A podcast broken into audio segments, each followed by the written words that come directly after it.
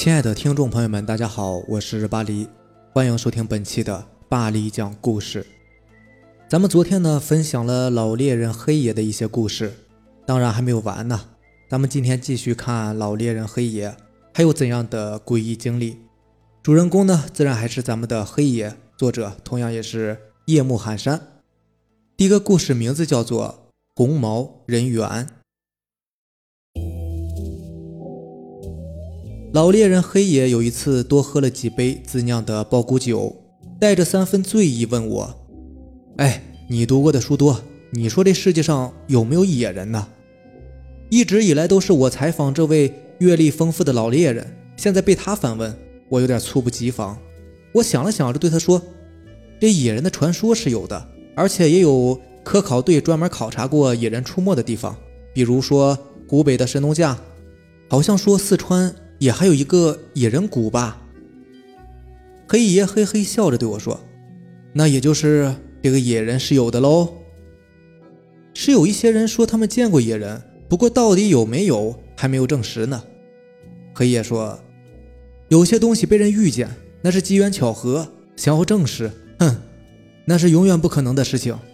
就是能被证实，那也不见得有些人就愿意证实这些事。”黑爷神神秘秘的态度让我觉得有点奇怪，于是我就问他：“难道您见过野人？”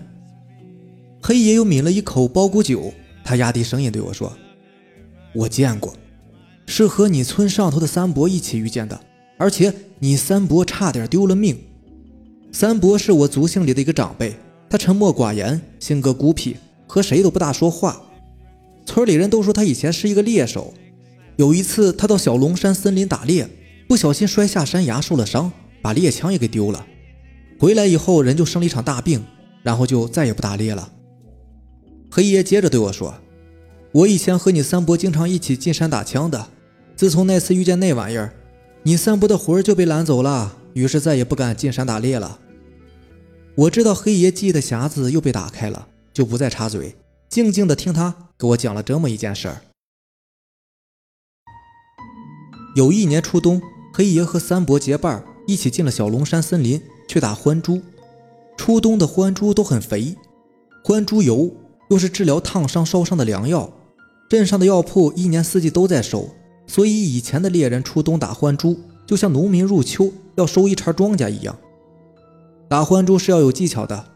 小龙山森林里，獾猪的洞穴大多都在向阳隐蔽的岩洞中，这种岩洞直来直往，也不太深。所以，有经验的老猎人发现獾猪的洞穴是拿一根长杆子往里捅。獾猪被杆子惊扰后，就会像野猪一样哼哼着从岩洞里边冲出来。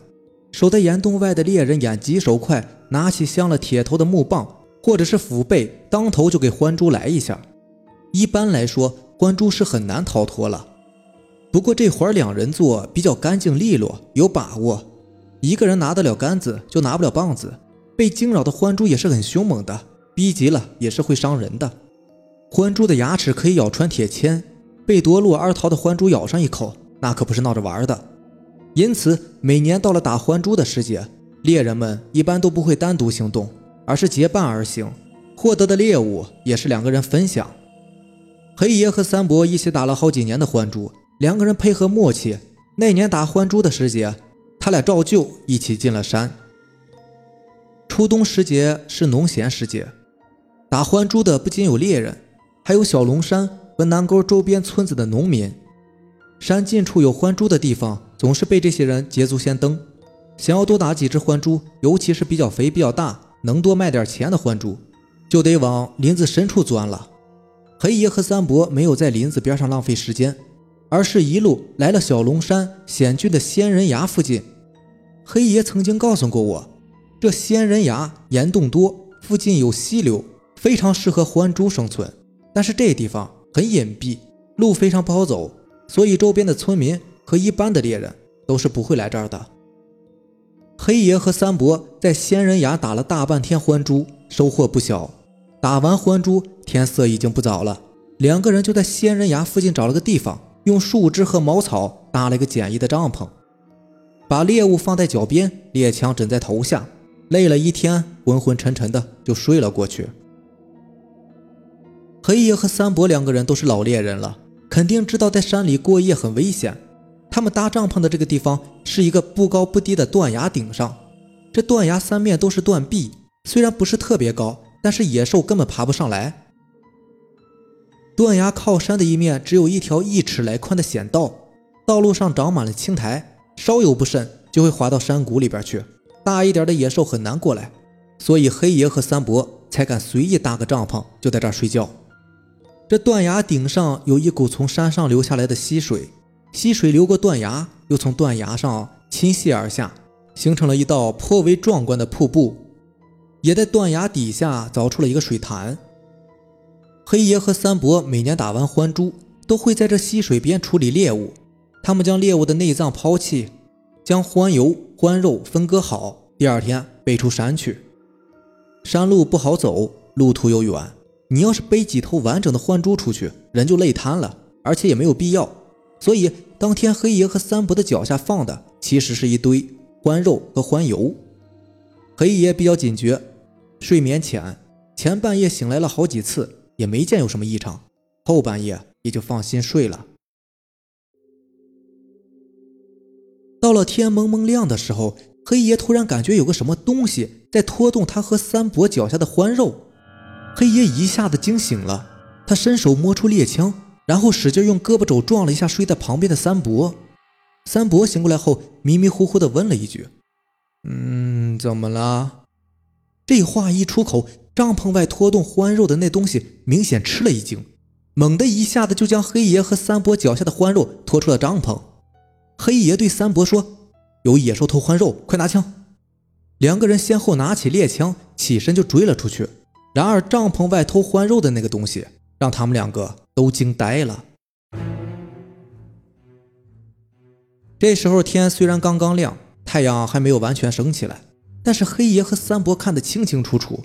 帐篷外靠近小路的那一侧，直立站着一个全身红毛、似猴非猴、似人非人的怪物。这怪物的肩头扛着黑爷和三伯装欢肉的皮袋子，看样子正在犹豫要不要从险道上走。三伯反应快，一下子就举起猎枪瞄准了那个怪物。那怪物也转过了头，他一只手紧紧地抓着肩头的欢肉袋子，一双红莹莹的眼睛直勾勾地盯着三伯和黑爷。黑爷告诉我，他当时觉得这双眼睛不是一般的野兽能有的眼睛，这双眼睛好像是会说话一样，眼神中有恐惧，也有威胁，有人类才有的那种灵性。黑爷觉得不对劲儿，想要开口嘱咐三伯别开枪，但是他话还没说出口，三伯的枪就已经响了。这一枪正打在那怪物的肩头，那怪物吃痛，一下子就丢下了肩上的欢肉，但是他并没有逃走。而是暴怒咆哮着朝三伯冲了过来，三伯来不及反应，被那怪物一下子拦腰捉住，就举了起来。黑爷虽然见过不少大阵仗，但是这个时候也完全是乱了阵脚。他想开枪，但又怕伤了三伯；想逃吧，又觉得无路可逃。就在黑爷瑟瑟发抖之际，那个怪物咆哮了一声，一使劲儿就把三伯从断崖瀑布那一侧给抛了下去，就像抛出去一块石子一样。那怪物抛完三伯，对着黑爷咆哮了几声，然后就手脚并用，沿着靠山的小道飞快地消失了。黑爷愣了一会儿，突然回过神来，他丢下猎枪，发疯一般的就绕着小路朝着断崖下跑去。他要搭救三伯呀！三伯和他一块进山的，要是三伯有个三长两短，他回去之后怎么向三伯的家里人交代呢？黑爷自己的安危都顾不得了，他跌跌撞撞的来到断崖下。从瀑布下的水潭边上找到了三伯，谢天谢地，三伯虽然浑身是血，但是还是有一口气在的。原来三伯被那个怪物抛到了瀑布下的水潭中，然后被流水冲到了岸边上。黑爷那次什么猎物都没有要，给三伯简单处理了伤口之后，他就背着三伯朝着山外艰难的走去。他俩很幸运，走出仙人崖不远，就在林子里遇上了另一对猎人，三伯这才算是得了救。三伯回家后，在床上躺了足足半年时间。伤好之后，他就不再进山打猎了。黑爷曾经把自己和三伯遇见的东西给当时大队的干部汇报过。他解释了三伯受伤的原因，并提出想带一些人进山，把这个怪物给捉住，好给三伯报仇。大队的干部核实后，好像也给县里打过报告。但是这之后，并没有人说要把黑爷和三伯遇见的怪物弄清到底是什么。相反，黑爷和三伯都莫名其妙的被县里的几个神秘干部约谈过一次，要求他们不要再胡说。黑爷说他现在老了，社会也开放了，他不怕被处理，所以这件事啊，他也不打算憋在肚子里了。有人知道这回事儿，对他来说是好事儿，因为这些年村里边啊，总有人传播三伯当年受伤是因为和黑爷抢猎物才导致的。三伯不在意，也不澄清，但是黑爷不愿别人总是这么说呀。黑爷告诉我，他和三伯的关系以前好得很，现在也好得很。三伯现在虽然有些孤僻，但还是会常常来找他喝酒的。除了这个红毛野人，老猎人黑爷还讲过另外一个故事。黑爷说，这冬天喝小酒啊，用野兔子肉佐酒最佳。野鸡太柴，关猪太骚，鹿，嘿嘿。你可是一年不见得有运气能打上一只呢。南沟里野兔子很多，过去很多，现在也很多。这野兔子虽然多，但是打野兔子并不是一件容易的事情。南沟底非常阴翳，大树长不起来，灌树丛却很多。冬天叶子落了，灌树枝叶就像一团乱麻一样，野兔子往里一钻，无影无踪。南沟底的沟沟叉叉很多，有些险路只有野兽能走。老猎人虽然本领强。但也没有长翅膀啊，因此往往只能看着石壁间小路上的野兽踪迹，叹上一口气。黑爷告诉我说，打野兔子最好的时机是下了大雪的时候，这时候草根草籽儿都被埋在厚厚的积雪下，野兔野鸡找不到吃的，满山乱窜。雪厚了，野兔子就跑不快了，不管是上坡还是下坡，都笨得跟个小猪一样。而且这时候野兔子经过的地方都会有足迹留在雪地上。经验老道的猎人循着足迹就能找到他的老巢。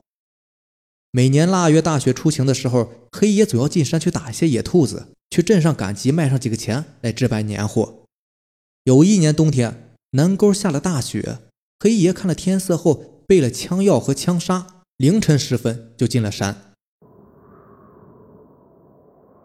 此时正是大雪初晴的时候，天空的一轮冰月散射着冷冷的微光。雪夜寂静无声，如同白昼。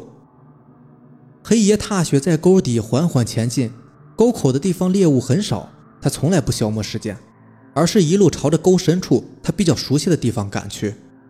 黑爷走到距离南沟仙人崖四五里路的地方，路就平坦了。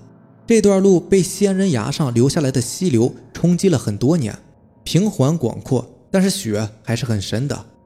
黑爷走着走着。突然发现自己前面不近不远的地方出现一个黑乎乎的人影。黑爷刚开始以为这个人影也是进山来打猎的猎人。进沟的这一路上确实有其他人的脚印，但是渐渐的，黑爷发觉有点不太对劲儿。前面那个黑乎乎的影子只顾埋头走路，不像是猎人一样东看西看观察猎物，而且他走路的步态飘飘忽忽的，好像是在滑行一样。更让黑爷感觉到全身发冷的是，当黑爷走到那个黑影经过的地方的时候，雪地上白茫茫的一片，找不到任何人的足迹。黑爷心里很是吃惊。南沟里蹊跷的事情多，神神鬼鬼的蹊跷事儿在很多老猎人之间流传，黑爷也听过不少，但是他从来没有怕过这些。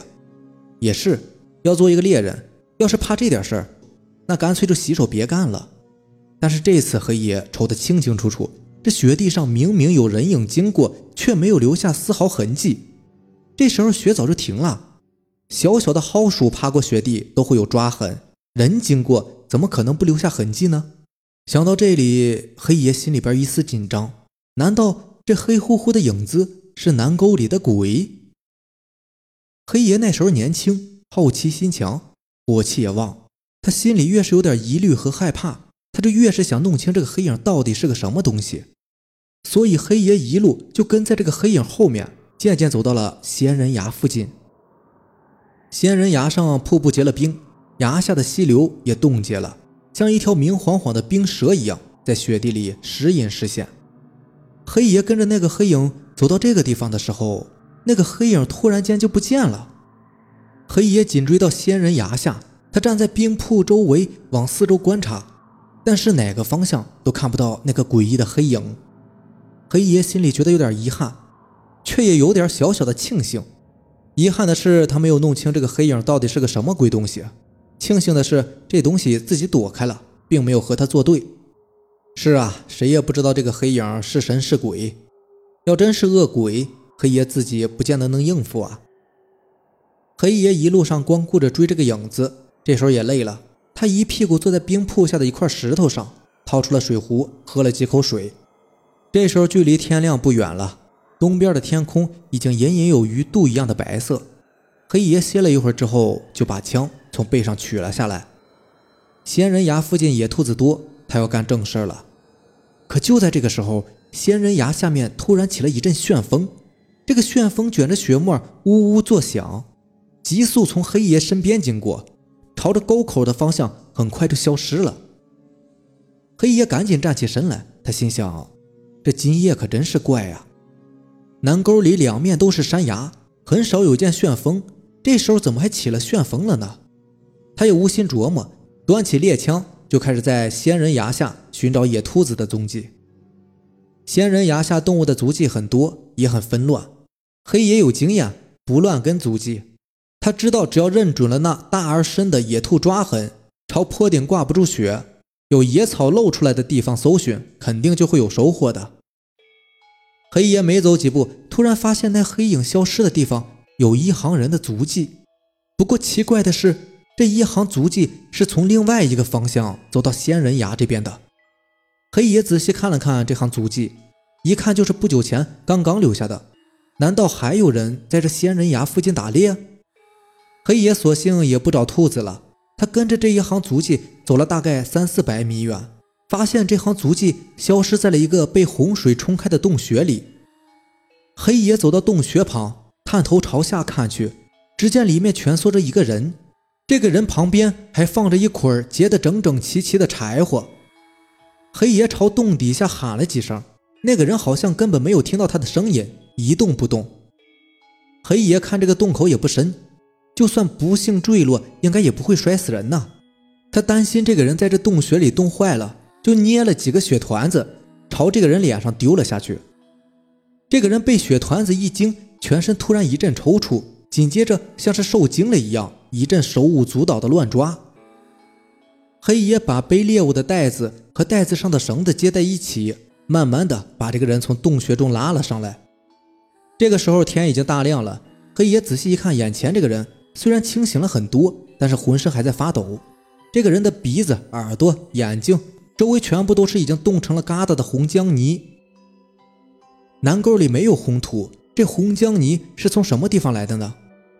黑爷曾经听老人说过，南沟里面有一种邪物，也不知道是鬼还是妖，名叫迷魂子。这迷魂子迷住了人，就会在人的七窍之中塞满了红浆泥。然后把人迷到人烟罕至的地方，让人窒息而死。难道这个来南沟子里背柴的人遇到了迷魂子了？黑爷帮这个人清理了红浆泥，又生了一堆火，让这个人烤火喝水。这个人吃了一点干粮后，慢慢的缓过了神儿来。原来啊，这个人天没亮的时候就从南沟另一个入口进沟背柴，他也是打算背了柴去镇上赶早集换点钱的。谁知他背了柴往回走的时候，走着走着就什么也不知道了。看来真是遇见迷魂子了。黑爷回想自己进沟的时候遇见的那个黑影，百思不得其解。那个黑影到底是个什么东西呢？要不是他领着黑爷一路来到仙人崖，黑爷不会来这儿的。这背柴火的人很有可能就会被冻死在这个洞穴底下了。但是这个黑影为什么要救这个背柴火的人呢？黑爷回村后就把这件事告诉了村里其他的猎人。有些人听了之后说：“估计这黑影啊就是迷魂子，想把你领到洞穴里和这个背柴火的人一起迷死。谁知你火气旺，他非但没有得逞，反而还把已经迷晕的背柴火的人给丢了。”黑爷一听，好像也有几分道理嘛。黑爷说：“这玩意儿到底是什么？他到现在也没有搞清楚。不过他觉得年轻人只要心气正，身体好。”就算是遇见了这些鬼东西，也不用怕，手里还有猎枪呢。好了，这就是咱们今天要分享的故事了。如果喜欢咱们的节目，就点个订阅吧。行，那让咱们明天见，拜拜。